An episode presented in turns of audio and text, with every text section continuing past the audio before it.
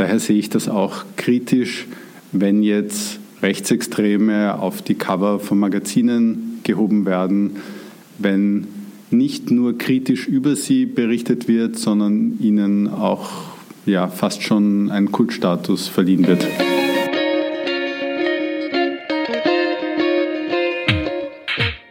Willkommen bei Ganz offen gesagt. Mein Name ist Julia Ortner. Ich habe heute Alexander Pollack zu Gast. Er ist Sprachwissenschaftler und Publizist, seit 2011 Sprecher und Co-Geschäftsführer der Menschenrechtsorganisation SOS Mitmensch. Wir wollen über Menschenrechte und Aktivismus, Integrationspolitik in Österreich im Wandel der Zeit sprechen und auch darüber, wie sich die Stimmungslage im Land verändert hat. Schön, dass Sie heute hier sind. Ja, sehr gerne. Vielen Dank für die Einladung. Und ich freue mich heute auch besonders, noch jemand anderen hier äh, zu begrüßen, der gerne einmal bei einer ganz offen gesagt Folge dabei sein wollte ähm, und uns äh, äh, zuhören, aber auch dazwischen seine Fragen stellen möchte. Das ist Paul Meyer. Er studiert an der FH Wien Journalismus und wir haben uns äh, in meiner Lehrveranstaltung zur praktischen Medienethik im Wintersemester 18 kennengelernt. Hallo Paul. Hallo. Gut, also wir sind heute zu dritt. Ähm, Herr Pollack, als erstes kommt in unserem Podcast ja immer die Transparenzpassage, also woher wir den jeweiligen Gast kennen, warum wir zum Beispiel mit manchen Gästen per Du sind, also wir sind jetzt per Sie. Bei uns ist es auch einfach, ähm, es ist ein, wir haben uns über Ihre Arbeit kennengelernt, also als Sprecher äh, eben bei SOS Mitmensch und äh, dabei getroffen. Ähm, was mich jetzt für den Hintergrund noch interessieren würde, waren Sie schon einmal als Berater für eine politische Partei oder eine politische Gebietskörperschaft tätig? Nein, ich war noch nie beratend tätig. Ich war in meinen jungen Jahren, war ich mal Bezirksrat in Wien-Leopoldstadt für die Grünen. Aber das ist schon 20 Jahre her, also wirklich lange her. Ja, wir laufen uns ja immer wieder auch in den sozialen Netzwerken über den Weg, vor allem auf Twitter. Ähm, sehen wir uns manchmal ja, aber ansonsten kennen wir uns noch nicht. ähm, weil Sie sagten eben, die, die, die, in der Vergangenheit diese politische, ähm, auch sozusagen auf Bezirksebene Ihre Aktivität. Wie ist das heute in Ihrer Arbeit? Transparenz als Grundgedanke jetzt äh, auch bei der Organisation, bei der NGO, bei der Sie arbeiten. Ähm, welche Bedeutung hat das für Ihre Arbeit dort? Also Transparenz ist wichtig. Wir haben auch das Spendengütesiegel. Das heißt, wir werden auch überprüft, was die Finanzierung betrifft. Äh, für uns ist auch sehr wichtig Parteiunabhängigkeit, eine Äquidistanz äh, zu den Parteien grundsätzlich zu halten, wobei natürlich es äh, Parteien gibt, wo rein inhaltlich eine größere Distanz gibt und andere, wo man sich etwa bei Menschenrechtsthemen oder Antirassismus oder sozialer Gerechtigkeit ein wenig näher ist. SOS Mitmensch finanziert sich ausschließlich über Spenden, über private Spenden, über kleine Spenden. Das heißt, äh, wir sind weder einem einzigen Großspender verpflichtet, noch sind wir äh, in einem Abhängigkeitsverhältnis zu Ministerien oder Fördergebern. Das ist etwas, was ich als sehr positiv empfinde, weil es uns ermöglicht, äh, unsere Arbeit zu machen und auch Druck auf die Politik auszuüben, ohne selbst unter Druck zu geraten. Was ich jetzt noch dazu äh, fügen will, wir werden im Gespräch das ohnehin dann auch äh, wird das Thema sein, aber SOS Mitmensch, ähm, die Organisation wurde 1992 gegründet. Ähm, quasi die erste, der große Auftrag war damals das Lichtermeer und es war schon eine Organisation, die sozusagen gegen das Anti-Ausländer-Volksbegehren der FPÖ, Österreich zuerst hieß das, gegründet wurde. Also das ist schon die Gründungsidee gewesen, auch gegen die Politik der FPÖ äh, sozusagen Dinge aufzuzeigen. Also die Gründungsidee war vor allem gegen Rassismus Stellung zu beziehen, gegen Ausländerfeindlichkeit, Fremdenfeindlichkeit. Und da war das Anti-Ausländer-Volksbegehren der FPÖ ein wichtiger Aufhänger und hat dann eben auch zum Lichtermeer Anfang 1993 geführt, wo je nach Angabe zwischen 200 und 300.000 Menschen in Österreich auf die Straße gegangen sind. Mhm. Gut, würde jetzt gerne zur, äh, zur, zur Jetztzeit kommen. Ähm, man hat immer mehr den Eindruck, dass Österreich ein Land, das so lange von äh, sozialpartnerschaftlichen Strukturen geprägt war, dass das eben mehr und mehr stark polarisiert ist, ähm, von Gegensätzlichkeiten geprägt, auch emotionalen ähm, Aussetzern geprägt teilweise. Ein Beispiel ist für mich jetzt ähm, auch, wenn man so will, der medienpolitische Umgang, das Medientheater um Martin Sellner, das Gesicht der heimischen Identitären. Ähm, der rechtsextreme Aktivist wurde eben bei Servus TV ins Studio eingeladen, äh, jetzt kürzlich, äh, oder schaut, hat dann allen Ernstes in Großaufnahme vom Profilcover äh, heruntergeschaut. Äh, vergangene Woche sitzt dann in ähm, der Gesprächsrunde bei Servus TV Götz Kubitschek, ein Vordenker der neuen Rechten, ein sehr einflussreicher Publizist in diesen Kreisen.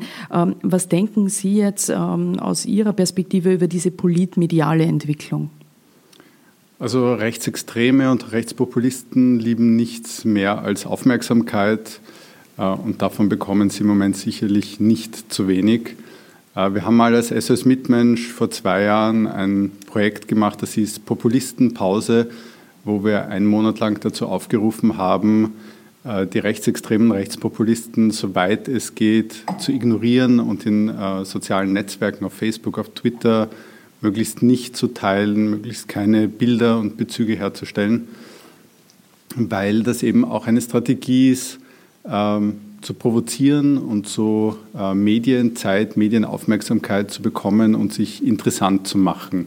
Und auch wenn man kurzfristig vielleicht negativ in den Schlagzeilen ist, längerfristig davon zu profitieren, dass man eben mehr Aufmerksamkeit als andere bekommt und so auch die eigenen Messages immer wieder unterbringen kann. Daher sehe ich das auch kritisch, wenn jetzt Rechtsextreme auf die Cover von Magazinen gehoben werden, wenn nicht nur kritisch über sie berichtet wird, sondern ihnen auch ja, fast schon ein Kultstatus verliehen wird. Äh, Paul, wie sehen Sie das als, äh, als äh, junger, angehender Journalist? Wie haben, Sie, wie haben Sie das erlebt jetzt? Also diese, ähm, dass eigentlich auch sehr, also sehr viel berichtet wird, dass man Martin Sellner als Figur sehr präsent hat, den eigentlich vorher, ich glaube, außer Expertinnen und wahrscheinlich äh, Journalisten ein paar, viele Leute überhaupt nicht gekannt haben. Wie sehen Sie das? Ja, es ist ja gerade bei den ähm, Medien auf Servus TV, also eben diese, dieses Live-Interview in diesem neuen Politmagazin. Ähm, und also der Herr Sellner war ja schon mal in diesem Talk im Hangar 7 vor ein, zwei Jahren. Also die gehen mit den Identitären nicht so vorsichtig um wie vielleicht andere Medien. Da ist halt die Frage, da wird gerne damit argumentiert, dass man sagt, man will ja quasi jedem eine Stimme geben und jeder soll die Möglichkeit haben, seine Meinung kundzutun. Ich bin der Meinung, dass es an manchen Punkten auch ein bisschen eine Realitätsverzerrung ist, weil wenn man eine Diskussionsrunde mit fünf Teilnehmern hat und zwei davon werden von manchen sogar als rechtsextrem eingestuft, dann tut man ja eigentlich so, als wäre das quasi die Hälfte der Bevölkerung oder als wäre das eine signifikante Mehrheit in der Bevölkerung und das ist es halt nicht. Und das beeinflusst auch den Zuseher, weil es gibt ja diese bekannten Effekte mit Mehrheitsmeinung, dass man sich dann schneller anderen Meinungen fügt, wenn man das Gefühl hat, das sind mehr Leute dieser Meinung.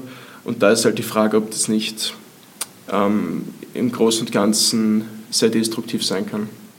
Also es verschiebt das politische Koordinatensystem, könnte man sagen. Und natürlich verhalten sich dann die Rechtsextremen in solchen Mainstream-Medien ähm, gemäßigter, als sie es äh, unter ihresgleichen tun und versuchen, tunlichst Anknüpfungspunkte eben für breitere Bevölkerungsschichten zu schaffen, ähnlich wie das zum Beispiel Salafisten in der islamistischen Szene tun, tun das eben die Rechtsextremen äh, ja, in der rechten Szene. Wenn die Identitären ähm, als äh, Verein äh, nicht verboten werden, es gibt ja Überlegungen, äh, Bundeskanzler Kurz hat das ja äh, eben äh, sozusagen nach, den, äh, nach, dem ersten Bekanntwerden dieses Falls von, von der, der, Spende des späteren Attentäters von Christchurch an die Identitären an Martin Sellner angekündigt, dass man eben diese, diesen Verein gern verbieten wolle. Das ist dann immer Frage, wie weit das möglich ist, weil strafrechtlich ist ja, wie wir wissen, so eine Spende jetzt nicht äh, relevant. Ähm, wenn, also wenn diese, dieser Verein nicht verboten wird, grundsätzlich muss eine Demokratie aus Ihrer Perspektive doch nicht auch irgendwie einen Umgang mit solchen ähm, extremen Meinungen oder solchen Extremisten hinbekommen, ähm, auch, auch dieses Gerede vom großen Austausch und natürlich die ganzen Bilder, die dazugehören, aushalten. Also grundsätzlich finde ich es gut, wenn die Politik auf Distanz zu solchen Organisationen geht. Nur diese Distanz muss auch glaubwürdig sein. Und das trifft auf Teile der Politik zumindest nicht zu. Ähm, und insofern finde ich dieses Verbotsgerede ein bisschen billig, weil es eben davon ablenkt, dass es ideologische Überschneidungen von Teilen äh, nicht nur der Politik, sondern sogar der Regierungspolitik mit den Identitären gibt, dass man sich hat sogar beeinflussen lassen, etwa äh, bei der Ablehnung des Migrationspakts, äh, dass äh, auch Stimmungsmache auf sehr ähnlichen Level, zumindest von Teilen der Regierung, gegen Muslime, gegen geflüchtete Menschen passiert. Und das kann man nicht so einfach wegwischen. Und ähm, eben die Forderung nach einem Verbot, da sind Juristinnen und Juristen sich eigentlich einig, dass das kaum realistische Chancen hat. Und insofern muss man tatsächlich auf politischer Ebene äh, Umgangsformen mit solchen Ideologien, mit solchen Gruppierungen finden und eben auch zu einem möglichst breiten gesellschaftlichen Konsens kommen, dass Rassismus, dass radikaler Nationalismus, dass Hetze gegen Minderheiten äh, keine Strategien sind, um äh, langfristig eine Gesellschaft friedlich am Leben zu erhalten. Wie weit reichen denn solche äh, völkischen Verschwörungstheorien, also eben diese, dieser große Austausch unter Anführungszeichen möchte ich das nur nennen, eben von einer Umvolkung in Europa durch muslimische Einwanderer, ähm, die ja die Identitären vertreten. Wie, wie weit reicht das Ihrer Ansicht nach bis auch in die Mitte der Gesellschaft, zum Beispiel in Österreich? Und was können Organisationen wie Ihre Unternehmen, um, um solchen Entwicklungen entgegenzutreten, dass Menschen das glauben? Also ich kann mir ja vorstellen aus meiner Erfahrung, dass Sie ja mit, mit Ihrer Arbeit dort viel erreichen, wo es eh kein hm, sozusagen Rassismus oder Angstproblem vor solchen Phänomenen gibt. Ähm, also Preaching to the Converted äh, ist natürlich immer einfacher, aber wie, wie, äh, wie, wie kommen Sie da an andere Menschen heran? Oder, oder schafft man das eh nicht? Doch, wir erreichen schon auch immer wieder Schichten, die vielleicht nicht so menschenrechtsaffin sind und nicht so geschult im Antirassismus. Äh, das erkennen wir auch daran, wenn wir nach einer Kampagne von uns äh, auch Hate-Mails bekommen oder auch sehr kritische Mails, teilweise auch Untergriffe kritische Mails, wobei ich dann auch immer versuche, äh, auf Mails, die jetzt nicht nur Beschimpfungen beinhalten, äh, immer auch einzugehen und zu antworten. Zumindest einmal zurückzuantworten, versuchen Argumente zu bringen und dann schauen, ob es darauf vielleicht eine konstruktive Resonanz gibt oder ob weitere Beschimpfungen folgen. Äh, das ist dann der Punkt, wo ich dann endgültig die Kommunikation stoppe. Aber uns ist schon wichtig, quasi die Menschenrechtsblase auch zu verlassen und zu durchbrechen. Gelingt nicht immer, aber immer wieder gelingt es doch. Ähm, wie würden Sie das jetzt, äh, weil Sie eben gesagt haben, dass man schon manchmal den Eindruck hat, man erreicht dann jemand, wo es vorher schwierig ist. Ähm, also meine Erfahrung jetzt als Journalistin, wie ist das jetzt bei Ihnen aus Ihrer Arbeit ist, zum Beispiel, wenn ich ähm, äh, sehr negative Mails, Leserbriefe bekomme, gerade in Bezug auf solche Themen, menschenrechtliche Themen etc. und äh, die, die im ersten Moment sehr negativ, teilweise auch abstoßend sind und aber dennoch, ich versuche immer jedes Mail zu beantworten, versuche dann dann eine vernünftige Antwort zu geben, dass in, ich sage, 95 Prozent der Fällen eine zweite Antwort kommt, die dann oft anders ist äh, und wo doch vielleicht noch irgendeine Form von Dialog entstehen kann. Ist das bei Ihnen ähnlich oder anders? Ja, also die zweite Antwort ist dann meist zumindest respektvoller. Ähm, zumindest gibt es dann auch die Anerkennung, äh, hey, ich habe gar nicht damit gerechnet, dass Sie mir nach meinem wütenden Mail mhm. überhaupt noch zurückschreiben. Ähm, und dann ist sehr unterschiedlich, ob äh, eine Bereitschaft besteht, tatsächlich auf Argumente einzugehen oder ob dann ein weiterer Schwall kommt, warum ich Recht habe und Sie auf keinen Fall Recht haben ja, also, hm. da, also die Tonalität verändert sich, aber man kann natürlich nicht wirklich äh, immer in der Sache was erreichen. Das genau. äh, deckt sich dann äh, wahrscheinlich auch mit Erfahrung von Journalisten und Journalistinnen, mit äh, Lesern oder Userinnen, was sie sagen. Ähm, Themen, das, das ganze Thema äh, Rassismus, äh, Diskriminierung, Diskriminierung, Antidiskriminierung ist natürlich auch ein Thema der Arbeit Ihrer Organisation. Ähm, Paul, Sie haben da auch über, überlegt, was Sie auch interessieren würde, mit dem Herrn Pollack zu besprechen. Ja, Ja, ähm, die Rassismusbeobachtungsstelle ZARA hat vor einem Jahr, also äh, der Jahresbericht für 2017, der im März 2018 herausgekommen ist, ähm, von einer Art rassistischem Grundkonsens in der gesamten Gesellschaft gesprochen. Ähm, für eine Antirassismusorganisation wäre das ja ein, ein Notstand quasi. Würden Sie dem zustimmen? Gibt es einen rassistischen Grundkonsens in Österreich? Kann man das sagen? Also ich kenne jetzt das genaue Zitat nicht. Also bei Kollektivzuschreibungen, egal ob es um die Österreicherinnen und Österreicher oder die Deutschen oder die Musliminnen und Muslime oder die Juden und Jüdinnen geht, bin ich äh, sehr vorsichtig. Also Kollektivzuschreibungen sind grundsätzlich äh, fast immer falsch oder eigentlich immer falsch.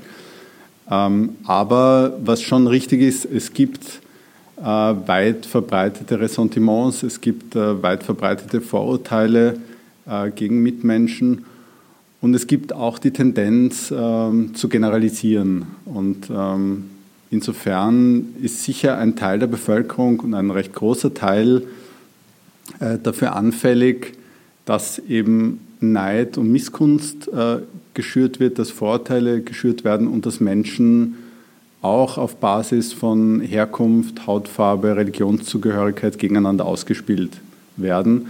Und ähm, man kann auch sagen, deswegen wird das auch von Teilen der Politik praktiziert, weil sie sich davon Stimmen erhoffen.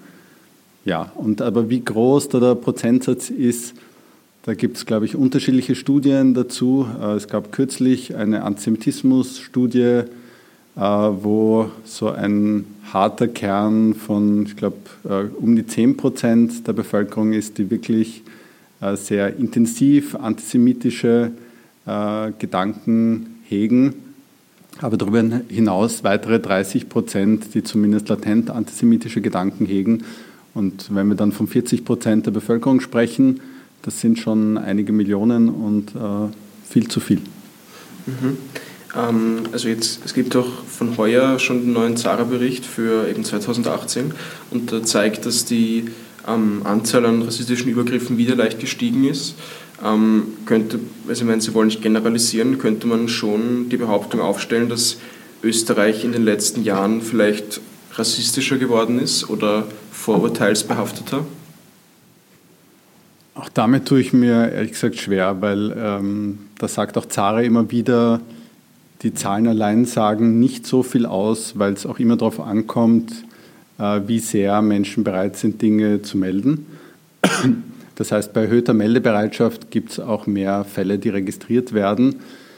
Was aber schon sichtbar ist, ist eben, dass ähm, rassistische Politik wieder mehr in die Mitte der Politik gerückt ist und inzwischen auch äh, Teil der Regierungspolitik ist. Nicht nur durch Personen in der Regierung, die rassistische Kampagnen machen, sondern auch äh, die Regierung als Gesamtes setzt darauf, äh, Menschen gegeneinander auszuspielen. Das sehen wir zum Beispiel bei der Mindestsicherungsdebatte, wo von der Regierung nicht zufällig darauf verwiesen wird, so und so viele Menschen mit Migrationshintergrund beziehen Sozialhilfe.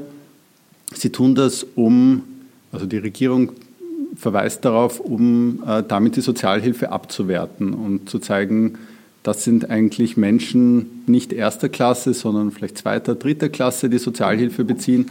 Damit ist die Sozialhilfe auch nicht mehr so viel wert und daher ist es okay, da auch zu kürzen. Und das ist schon ein Grundgedanke, der in Richtung Rassismus geht.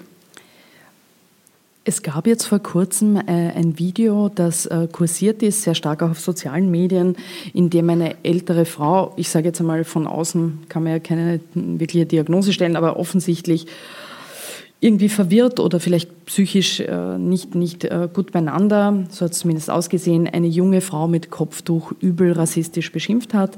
Äh, die junge Frau die, äh, hat das gefilmt, äh, die junge Frau ist dann auch bespuckt worden am Ende, also es war wirklich sehr, sehr, sehr grauslig. Und ähm, die, die Angreiferin, muss man sagen, wurde in diesem Video unkenntlich gemacht, also man hat sie jetzt nicht ähm, gezeigt, ähm, aber dieses Video ist überall kursiert. Und es ist ähm, viele Menschen, die eben von Rassismus betroffen sind oder an, äh, in, in dem Thema arbeiten, haben das auch geteilt, weil sie sagen, es ist eben wichtig, das zu zeigen.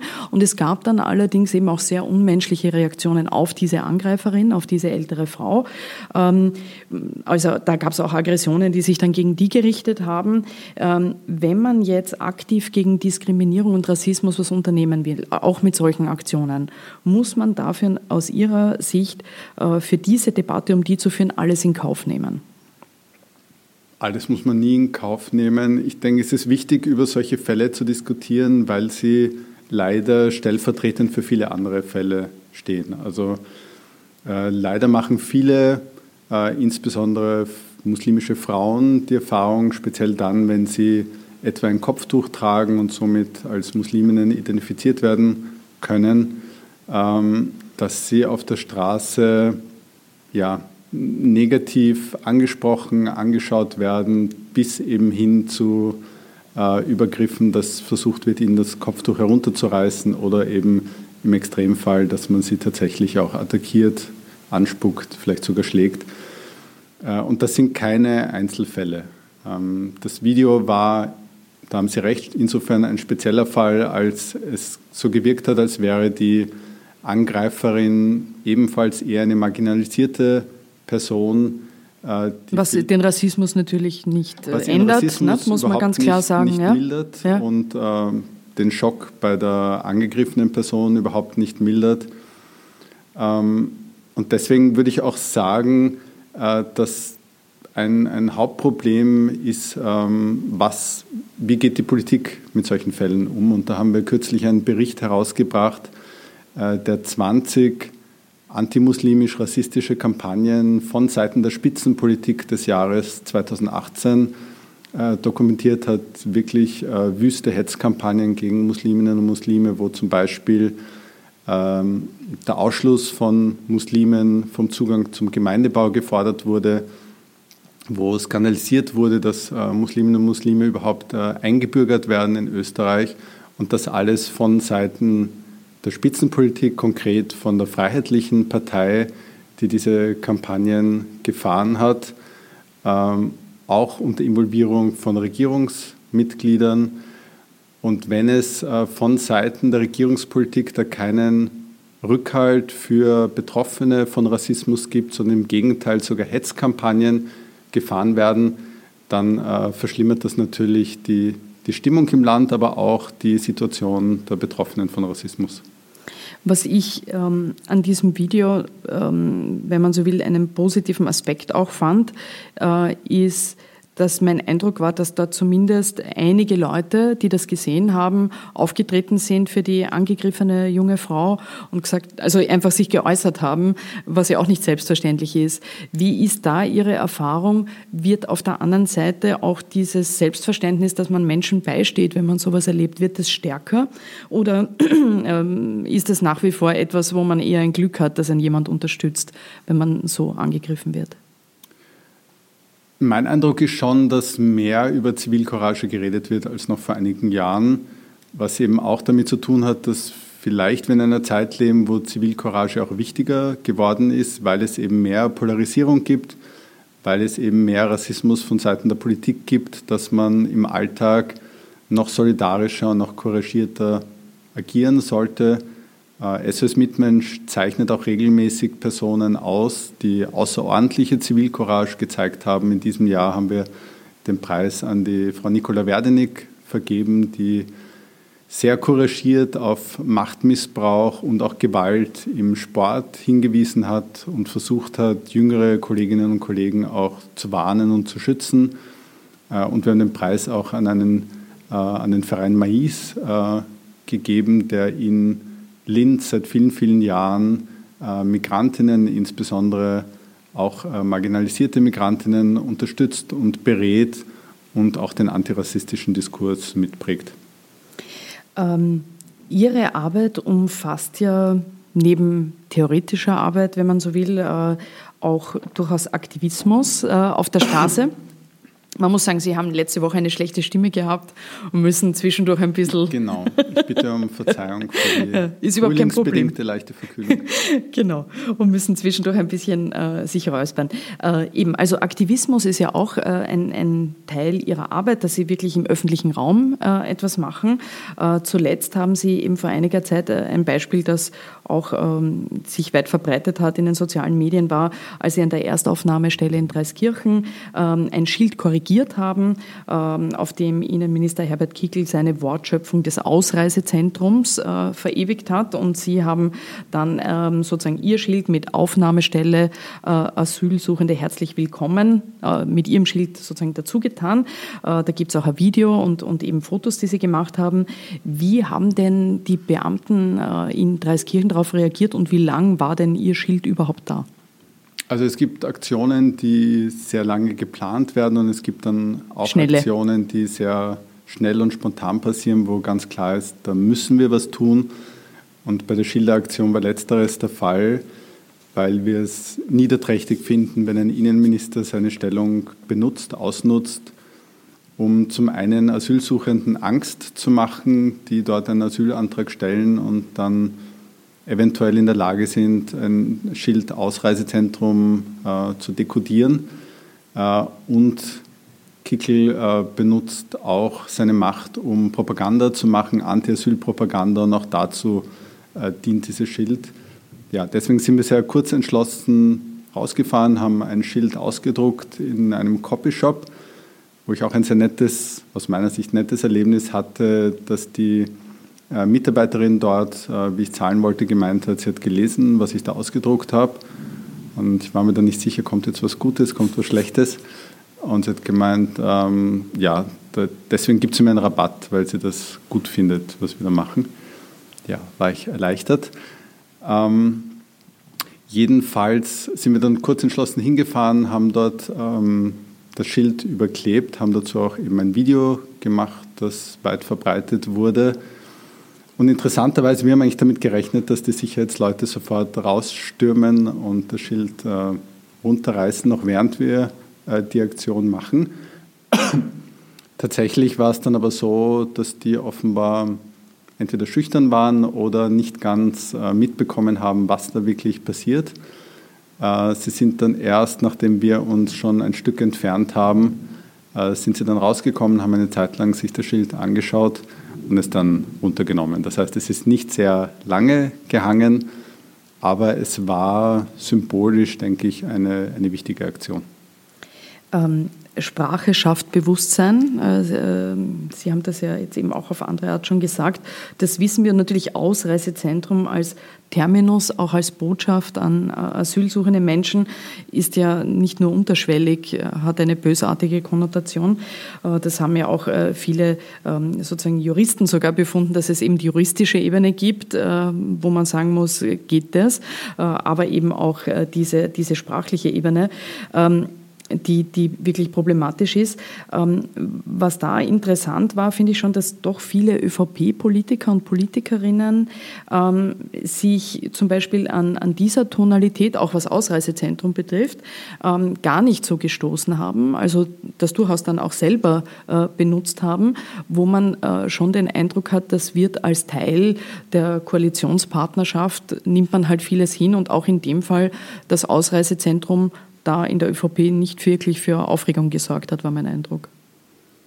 Ja, das finde ich auch ähm, aus meiner Sicht erschreckend, dass es da einen Anpassungsprozess in der Koalition äh, gegeben hat. Äh, nicht nur bei dieser Schilderaktion von Herrn Kickel, sondern auch etwa bei der Forderung äh, nach Kürzung des Lohns für Asylsuchende, nach radikaler Kürzung, äh, nämlich um mehr als zwei Drittel auf 1,50 Euro hinunter wo man sich hätte erwarten können, dass der Widerstand auch von höherer ÖVP-Ebene kommt, aber der kam nicht, sondern es kam Unterstützung.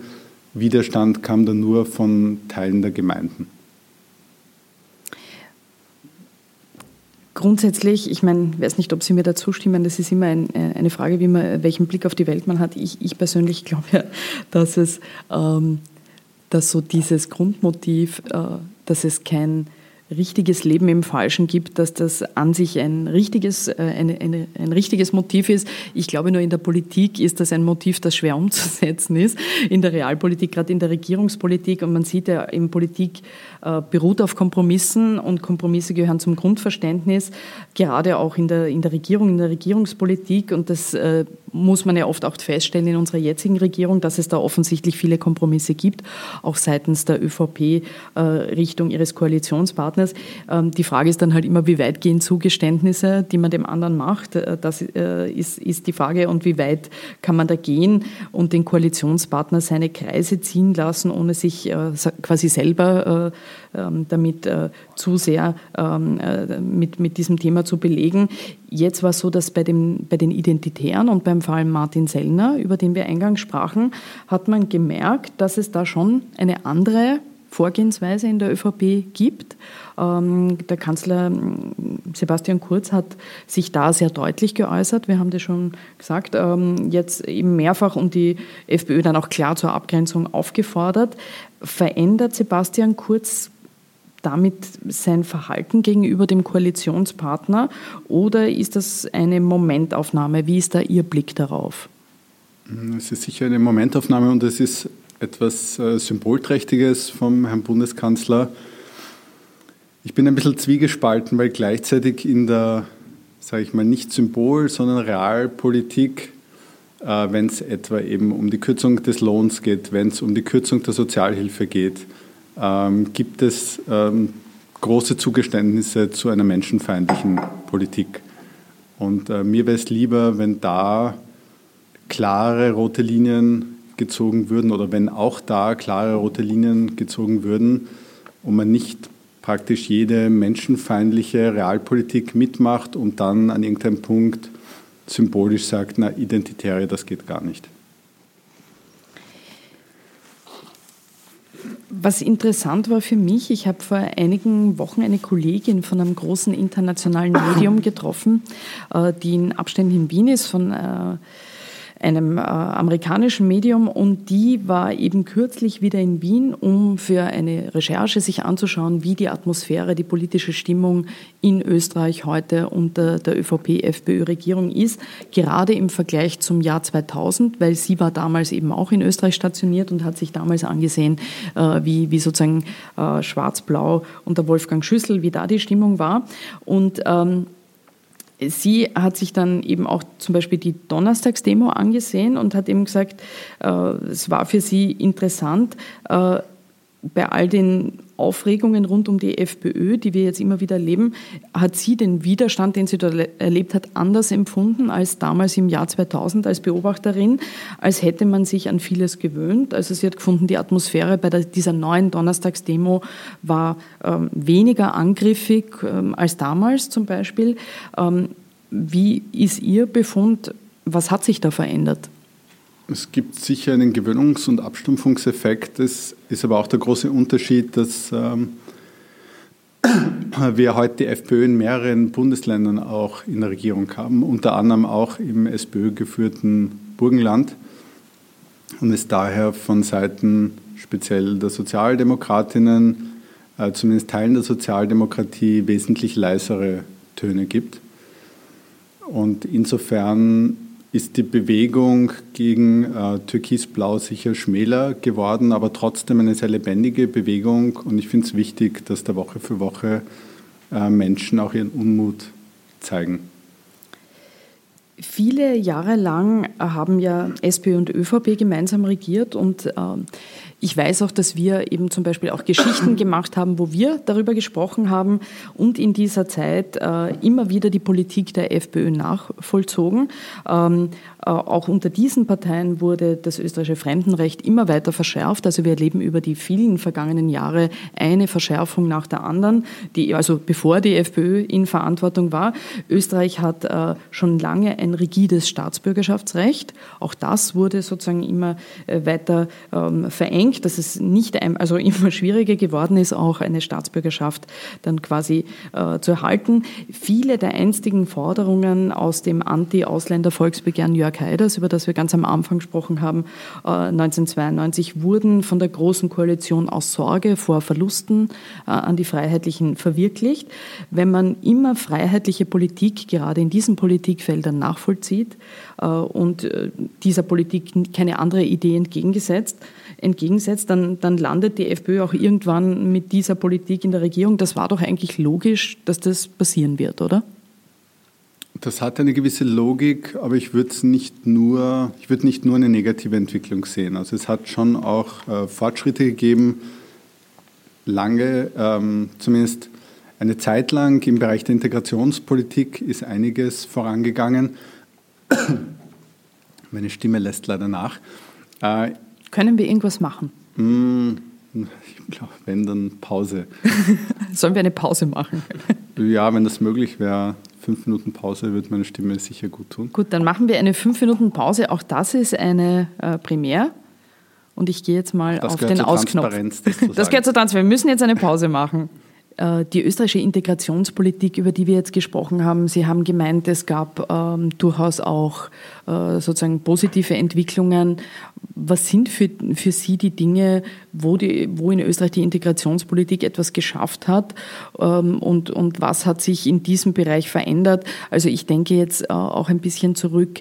Ähm, äh, wenn wir jetzt vom jetzigen Regierungspersonal ausgehen, äh, zum Beispiel im 2011, als äh, Sebastian Kurz damals Integrationsstaatssekretär wurde, gab es eine Phase eben auch, wo er dann das Thema so definiert hat, dass Integration durch Leistung funktioniert und dann war das ganz stark dieser Leistungsgedanke, also wenn jemand tüchtig ist und jemand leistet, dann soll der jede Möglichkeit haben in Österreich. Jetzt kann man immer diskutieren über diese Begrifflichkeiten, aber es war eine andere Tonalität, die da passiert ist. Und dann hatten wir ja auch eigentlich wieder als Zäsur, glaube ich, doch sehr stark das Jahr 2015 mit der großen Fluchtbewegung. Von da an hat man bemerkt, dass gewisse äh, Dinge gerade im Bereich der Integrationspolitik sich ja dann sehr verändert haben. Ja, also ich würde eben die Zäsur eher im Bereich des Jahres 2015 setzen, wo dann tatsächlich intensive Integrationsprogramme geschmiedet wurden, Sprachkurse ausgeweitet wurden, das Integrationsjahr beschlossen wurde. Also eigentlich viele wichtige Schritte gesetzt wurden, die jetzt leider zu einem großen Teil wieder zurückgenommen wurden. Also wir haben da auch kürzlich eine Studie äh, gemeinsam mit 21 Expertinnen und Experten präsentiert, die die Integrationspolitik der jetzigen Regierung analysiert haben und zum Schluss gekommen sind, dass drei Viertel der bis jetzt umgesetzten Maßnahmen desintegrativ äh, sind und nur 14 Prozent integrativ. Das heißt, da gibt es leider einen großen Schritt zurück. Aber wenn ich von positiven Schritten gesprochen habe, ähm, kann man durchaus auch noch weiter in der Geschichte zurückgehen, zum Beispiel Anfang der 2000er Jahre, damals sogar unter der schwarz-blauen Regierung wurde auch auf Druck der Europäischen Union ähm, die Grundversorgung für Asylsuchende eingeführt. Äh, es wurde die Rechtsberatung für Asylsuchende eingeführt. Auch da äh, will die Regierung jetzt Rückschritte vornehmen. Äh, wir können sogar noch weiter zurückgehen. Ende der 90er Jahre wurde der Menschenrechtsbeirat äh, eingeführt nach dem äh, schrecklichen Tod von Markus Omofuma bei einem Abschiebeflug, der von begleitenden Beamten getötet wurde. Ähm, auch da gab es Druck der Zivilgesellschaft und es wurde eben ein Gremium ein, geschaffen, das die Polizei äh, kontrolliert, auch mit den Menschenrechtskommissionen.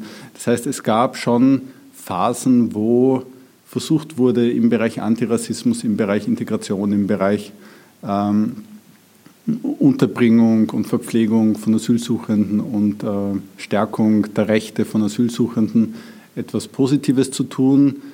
Wir erleben eben jetzt leider eine Phase, wo viel von diesen wichtigen Maßnahmen zurückgenommen werden. Sind diese Entwicklungen, von denen Sie sprechen, nicht auch insofern ein, vielleicht auch ein, ähm, also Sie nennen jetzt immer die, die Linie der Regierungspolitik, aber ist es nicht auch ein Spiegel von einer gesellschaftlichen Haltung. Ähm, wir dürfen nicht vergessen, bei der vergangenen Nationalratswahl ähm, im Herbst 2017 ähm, haben 58, fast 59 Prozent der Wähler und Wählerinnen ÖVP und FPÖ gewählt. Also es gibt eine große Mehrheit. Und äh, es war ja auch eines der Themen, die im Wahlkampf stark waren und die jetzt auch eben ähm, immer wieder sozusagen kommen, war ja zum Beispiel Kürzungen der Mindestsicherung eben für Menschen, äh, für geflohene Menschen, für Menschen, die nicht ins Sozialsystem gezahlt haben. Äh, da hängen eben viele andere Themen dran. Und es dürfte doch in der österreichischen Gesellschaft da offensichtlich ein breites Verständnis geben, ähm, dass man das jetzt äh, vielleicht anders sieht als früher. Wie ist da Ihr Eindruck? Ja, man sieht, nichts ist so leicht zu aktivieren wie Ängste, wie Neid, wie Missgunst. Das sind Emotionen, die sich eben sehr leicht schüren und aktivieren lassen und wir erleben derzeit nicht nur in Österreich eine politische Phase, wo politische Kräfte, die damit arbeiten, solche negativen Emotionen zu aktivieren, das sehr beständig tun und auch mit Erfolg tun. Und in Österreich haben wir jetzt äh, eben erstmals eine Partnerschaft in der Regierung von zwei Parteien, die beide äh, auf die Aktivierung dieser Emotionen setzen mit äh, unterschiedlichen Nuancen und unterschiedlichen äh, Radikalitäten, aber es tun sowohl äh, die türkise ÖVP setzt eben auf zum Beispiel Vorurteile gegen Menschen mit Migrationshintergrund als auch die FPÖ. Ähm, und da ist es sehr schwer, ähm, aus dieser sage ich mal, Spirale des Bedienens von Vorurteilen wieder herauszukommen. Also wir als Menschenrechtsorganisation wünschen uns natürlich immer eine Politik, die versucht, äh, positive Akzente zu setzen, die versucht, äh, das Zusammenleben zu stärken, die versucht, ähm, eher den Menschen Ängste zu nehmen und trotzdem aber auch Probleme anzusprechen und anzupacken. Also man soll auf keinen Fall Probleme verschweigen, aber man soll Probleme im Dienste der Menschen angehen und ansprechen und nicht im Dienste der Menschenfeindlichkeit. Das wäre unser Wunsch und äh, unser Wunsch geht derzeit ähm, zumindest zu einem großen Teil nicht in Erfüllung, aber wir werden weiter ja, Druck in die Richtung machen. War das nicht in der Vergangenheit, auch gerade wenn wir uns die Position des Innenministers, der Innenministerin hernehmen, war das nicht ähm, äh, über die letzten vielen Jahre zurück, äh, waren das doch immer auch äh, äh Politiken, die da gemacht wurden, die eben äh, nicht dementsprechend, was Sie sich als Organisation wünschen. Also äh, es gibt offensichtlich, also denken wir zum Beispiel an Ernst Strasser teilweise als ihn jetzt schon eine ganze Zeit lang zurück, aber diese Form der Politik eben gerade gegen Menschen, die von woanders herkommen, kommen, würde sagen, hat natürlich eine lange Geschichte auch in Österreich, oder? In der Tat. Also es gibt eine Geschichte der Abwehr von Menschen in Österreich, der Nicht-Willkommenspolitik. Ähm, interessanterweise war es eben gerade Bundeskanzler Kurz, der im Jahr 2014 gefordert hat, richtigerweise gefordert hat, es bräuchte mehr Willkommenspolitik in Österreich. Wo das ein noch total positiver Begriff war? Zu dem Zeitpunkt, also 14 noch, das hat sich ja dann gewandelt. Ne? Zumindest im Mainstream ja. noch ein positiver ja. Begriff war, Im, in der rechtsextremen Szene war er das nie.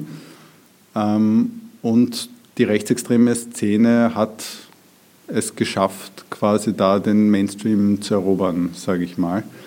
Ähm, was aus unserer Sicht fatal ist, weil es gibt keine stärkere verbindende Kraft als eine gelebte Willkommenspolitik und zwar Willkommenspolitik im Sinne von einer Politik der Solidarität, der Menschlichkeit, der Hilfsbereitschaft, auch der Gleichberechtigung.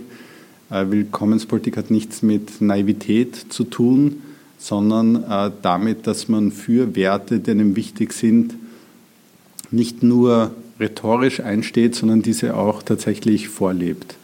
Und äh, wir würden auch die Ansicht vertreten, dass Willkommenspolitik nicht nur etwas ist, was man gegenüber neu ankommenden Menschen leben sollte, sondern eigentlich gegenüber allen Mitmenschen. Grundsätzlich mal Respekt zeigen, äh, grundsätzlich mal hm, sich gegenseitig bejahen und dann kann man noch immer auf äh, Probleme eingehen, auf Unterschiede eingehen, Kritik üben. Aber wenn man von vornherein sagt, nein, du bist nicht willkommen, nein, äh, du bist für mich nicht gleichwertig, nein, ich will dir nicht helfen, ich will nicht solidarisch sein, ähm, ich will dich nicht respektieren, dann hm, entzweit das eine Gesellschaft. Paul, Sie hatten ja auch überlegt, gerade bei diesem Thema Integrationspolitik. Ja. Ähm, ja, es sind ja im kommenden Mai sind wieder Europawahlen, ähm, also die nächste Wahl, die bevorsteht. Äh, was könnte denn die EU als Institution, wenn wir jetzt sagen, die österreichische Bundesregierung macht ähm, destruktivere Integrationspolitik, was könnte denn die EU als Menschenrechtsinstitution tun, um eventuell da bessere Schritte zu forcieren? Gibt es da eine Möglichkeit in Ihren Augen? Also es gibt äh, Rahmenbedingungen, die nicht nur durch die EU gesetzt werden, sondern zum Glück haben wir auch eine starke Verfassung, äh, die da ganz klar gewisse Freiheiten, gewisse Rechte festschreibt, eben Religionsfreiheit, Meinungsfreiheit, äh, das Gleichheitsprinzip, äh, auch Minderheitenrechte. Und äh, wir sehen, dass wir derzeit eine Regierung haben, die vielleicht so wie noch keine Regierung zuvor ständig praktisch an der Verfassung auch anprallt, abprallt, versucht auch Gesetze zu beschließen, von denen klar ist, dass sie äh, der Verfassung nicht entsprechen und dass eben auch äh, europäischen Prinzipien wie der Europäischen Menschenrechtskonvention oder der Europäischen Grundrechtecharta nicht entsprechen. Ja, insofern ist es wichtig, weiterhin unsere Verfassung stark zu halten. Es ist wichtig, dass die Oppositionsparteien sich nicht breitschlagen lassen, zum Beispiel eine Sicherheit, Sicherungshaft im Verfassungsrang zu beschließen, unsere Verfassung zu schwächen.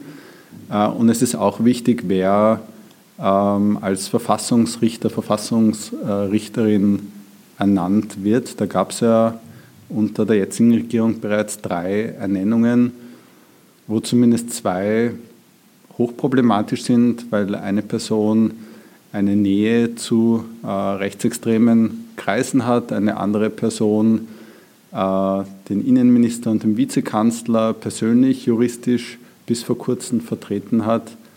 Ja, und eine dritte Person, die Minister in der vorigen Regierung war und dadurch auch ein gewisses äh, Befangenheitsverhältnis hat. Äh, also da werden wir sehr, sehr wachsam sein müssen, dass es nicht zu einer Schwächung unserer Demokratie kommt. Was mich jetzt noch interessieren würde, ist äh, eben, worüber wir kurz vorhin sprachen, auch diese ähm, aktivistische äh, Seite Ihrer Tätigkeit. Ähm, also Sie stehen ja dann immer wieder mit Ihren Botschaften, also Sie haben dann, wenn Leute das nicht kennen, Sie haben dann äh, ein Plakat, ein Sujet ähm, auf dem eben äh, eine Botschaft äh, von Ihnen steht und mit dem stehen Sie dann ähm, bei, also beim Eingang von Veranstaltungen, Parteizentralen etc. Wenn die Spitzenpolitiker, Politikerinnen kommen, konfrontieren Sie und machen das eben dann oft auf eine Art so quasi, ähm, es ist eine stille Mahnung, wenn Sie dastehen.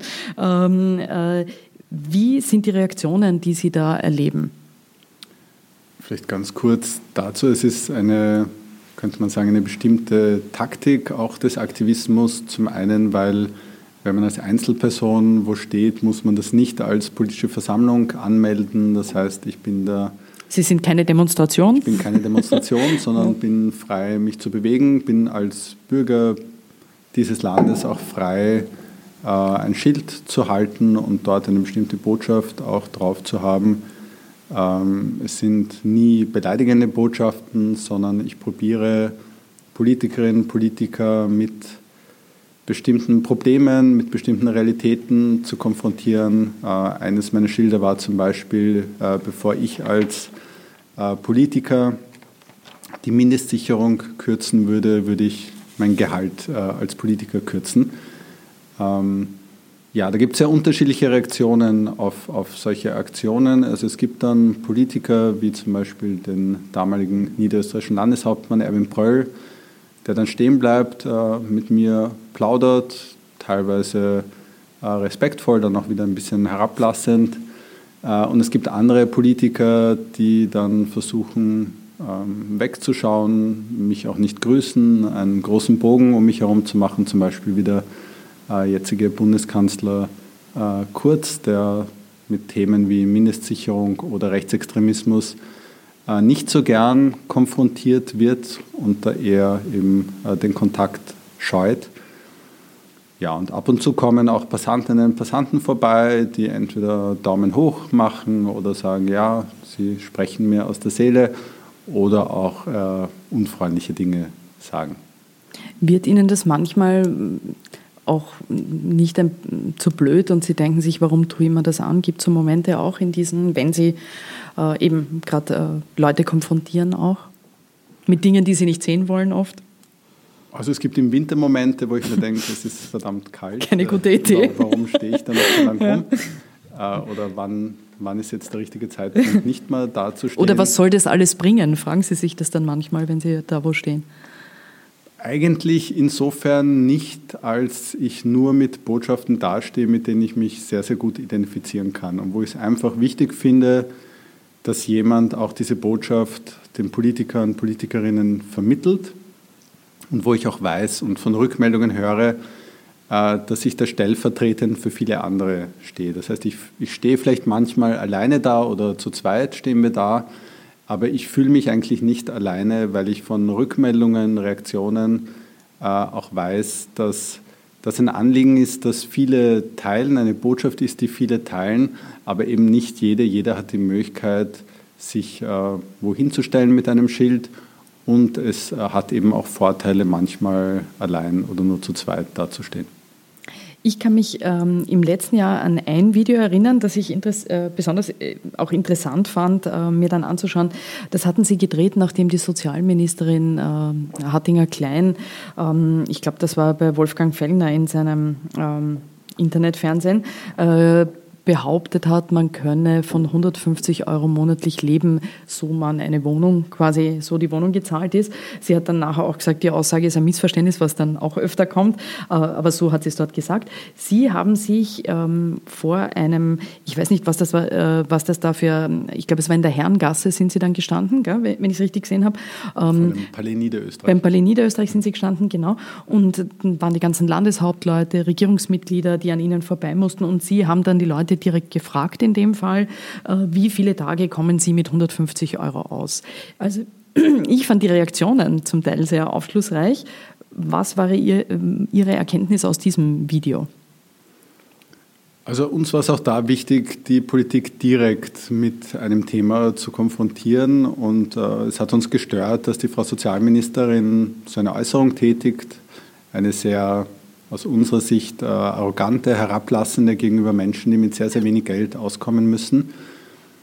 Und es eigentlich sonst von der Regierung, von der Spitzenpolitik da eigentlich keine äh, Reaktionen, keine Kritik daran gab.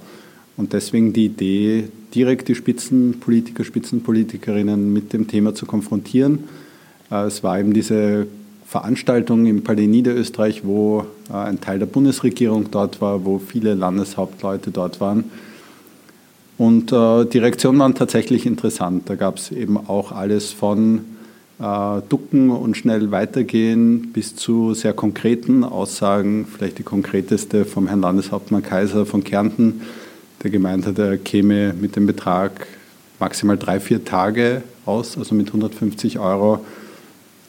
Andere haben gemeint ungefähr eine Woche, andere wiederum äh, nicht sehr lange, wollten sich da nicht zu konkret festlegen ja, der Herr Bundeskanzler ähm, hat auch wieder den üblichen Weg gewählt, beschleunigen und schnell vorbeigehen, ohne äh, ich glaube, da sind Sie nicht der Einzige. Der Herr Bundeskanzler gibt, äh, also es gibt, es gibt ja äh, Peter Klieren, der, glaube ich, schon lange versucht, ein Interview und natürlich jetzt ein satirisches Interview mit ihm zu bekommen. Ich glaube, als Bundeskanzler denkt er sich, er muss nicht alles machen, ist mein Eindruck, strategisch. Ne?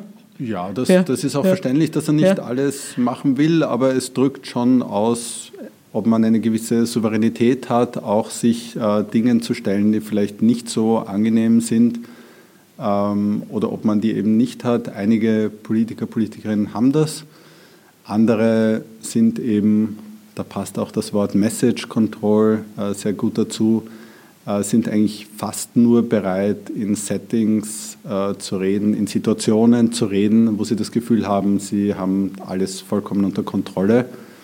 Ja, ich finde das ein bisschen schade, wenn man die Politik auf totale Kontrolle reduziert.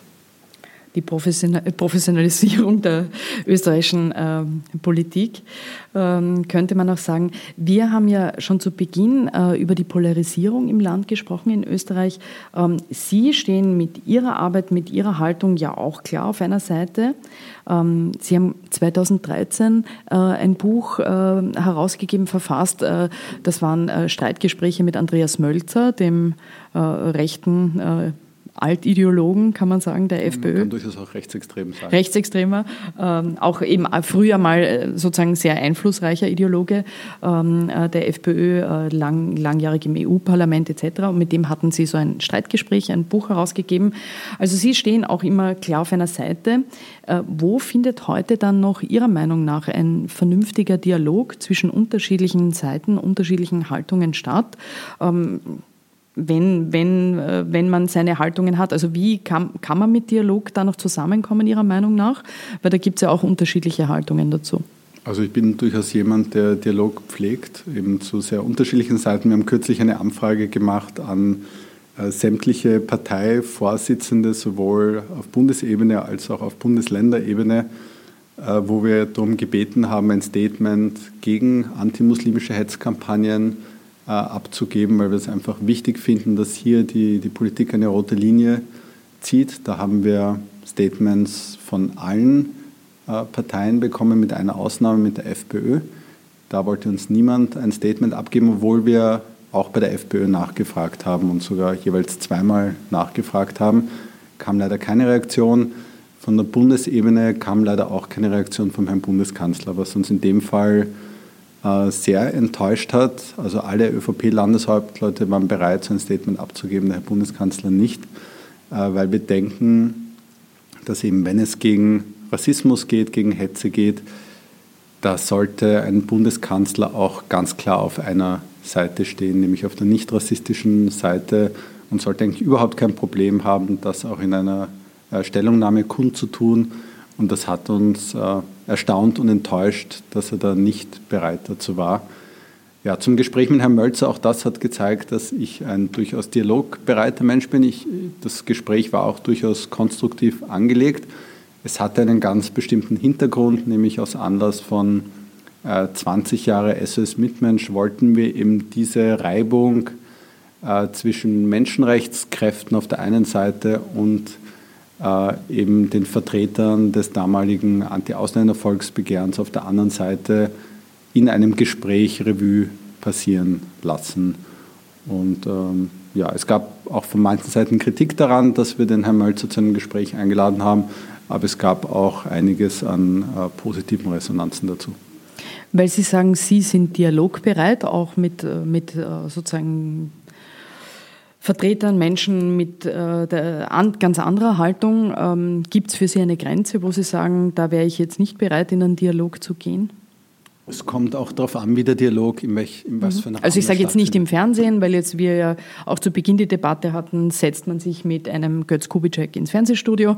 Also das nehme ich nicht an, aber wären Sie eben bereit, mit, mit Leuten mit äh, solchen Ansichten so ins Gespräch zu kommen? Wie ist das bei Ihnen? Also wie gesagt, wenn es nicht um eine Show geht, die eben im Fernsehen stattfindet, wenn es nicht darum geht, eben die, das Koordinatensystem noch weiter zu verrücken, bin ich zu einem konstruktiven Austausch bereit. Also eben via E-Mail mache ich das auch. Des Öfteren war ich auch schon mit FPÖ-Politikern ähm, im Gespräch. Ähm, wir haben auch einmal eine Kampagne gehabt, wo wir äh, FPÖ-Politiker, nachdem der Herr Strache ein antisemitisches Posting auf Facebook gemacht hat, wo wir in den Bundesländern äh, Leute angeschrieben haben, gefragt haben, okay. Welches Posting meinen Sie, wenn Sie das erklären? Äh, da hat der, äh, der Strache eine Karikatur. Es war eine Karikatur, die er geteilt hat, oder? Genau, wenn ich mich recht Facebook, entsinne. Äh, ja. online ja. gestellt ja.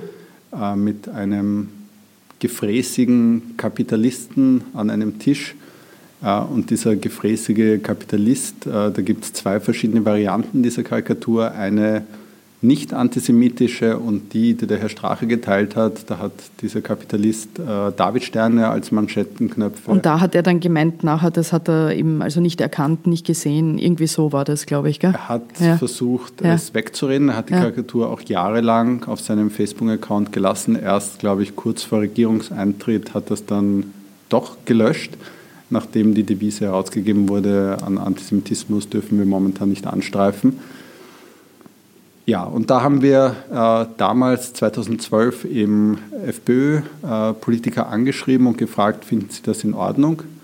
Und da haben doch einige zurückgeschrieben, nein, sie finden das nicht in Ordnung. Ein äh, FPÖ-Bürgermeister hat dann kurz darauf sogar den Austritt aus der FPÖ erklärt, wobei das jetzt gar nicht so die Intention war, sondern uns war wichtig, mal auch ein Stimmungsbild einzufangen, inwieweit werden rassistische, antisemitische Äußerungen gut geheißen oder gibt es da doch noch äh, so etwas wie Kritik in Teilen der FPÖ? Dann sage ich vielen Dank für das Gespräch, trotz Stimme. Ich glaube, wir haben es mit der Teeunterbrechung hinbekommen. Genau, der Transparenz halber, also das Schlürfen zwischendurch war der Tee, den ich getrunken habe. Es war der Tee und äh, sonst äh, nichts anderes. Vielen Dank, dass Sie da waren. Vielen Dank, Paul Meyer, dass Sie da waren. Danke für die Einladung. Ja, ich danke auch nochmal. Wunderbar, haben wir die, die Dreierrunde gut geschafft. Danke. Und das war's wieder von ganz offen gesagt. Vielen Dank fürs Zuhören. Wenn es euch gefallen hat, gebt uns doch 5 Sterne auf iTunes und ich freue mich auch über Reaktionen, Feedback, Lob, Kritik. Bis zum nächsten Mal bei ganz offen gesagt. Missing Link